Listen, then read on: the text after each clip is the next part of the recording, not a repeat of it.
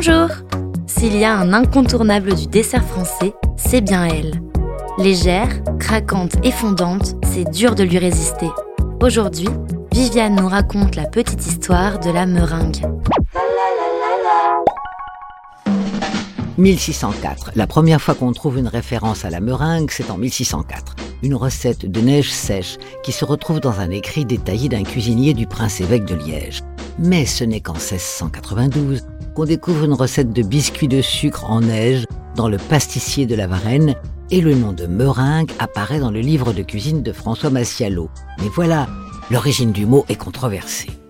Une autre origine de la meringue est attribuée en 1720 au pâtissier suisse Gasparini qui l'aurait inventé et lui aurait donné ce nom d'après sa petite ville de Meringen, dans les Alpes suisses. Enfin, la dernière version liée à son nom vient du polonais Marzinka et à l'importation de cette expression attribuée à Stanislas Leczinski, roi de Pologne et beau-père de Louis XV. Plus tard, avec son succès, on inventa des vacherins très populaires à Versailles que Marie-Antoinette aimait particulièrement.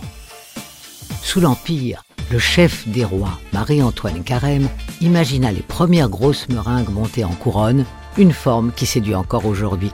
Plus d'un siècle plus tard, c'est la ballerine russe Anna Pavlova qui inspira un dessert aux Australiens, à moins que ce ne soit les Néo-Zélandais. Les deux pays s'en disputent encore la paternité, quoi qu'il en soit. La spécificité de cette pâtisserie est d'associer une meringue avec de la crème chantilly et des fruits. On se demande ce qui chez Anna Pavlova a bien pu inspirer un tel dessert. 30 ans plus tard, la meringue fait peau neuve. Dans les années 60, le boulanger suisse Angelo Rim devient le pape de la meringue grâce à une méthode de cuisson particulière. Saisir la préparation à four très chaud pour parer la meringue de belles nuances caramélisées. Aujourd'hui, bien plus qu'un classique, la meringue est incontournable. Nature, seule ou accompagnée de chantilly ou de fruits, la proposent tous. La durée Pierre Hermé, Fauchon, si bien qu'une pâtisserie 100% dédiée à cette neige sucrée a vu le jour en 2015, répondant au nom tout aussi sucré de la meringue.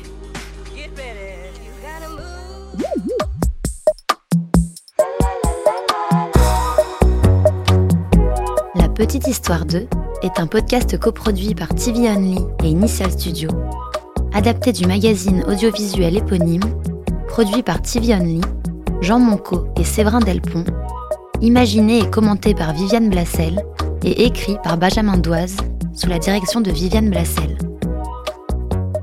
Production éditoriale Sarah Koskiewicz et Louise Nguyen, assistée de Sidonie Cotier. Montage et musique Johanna Lalonde. Avec les voix de Viviane Blassel et Louise Nguyen.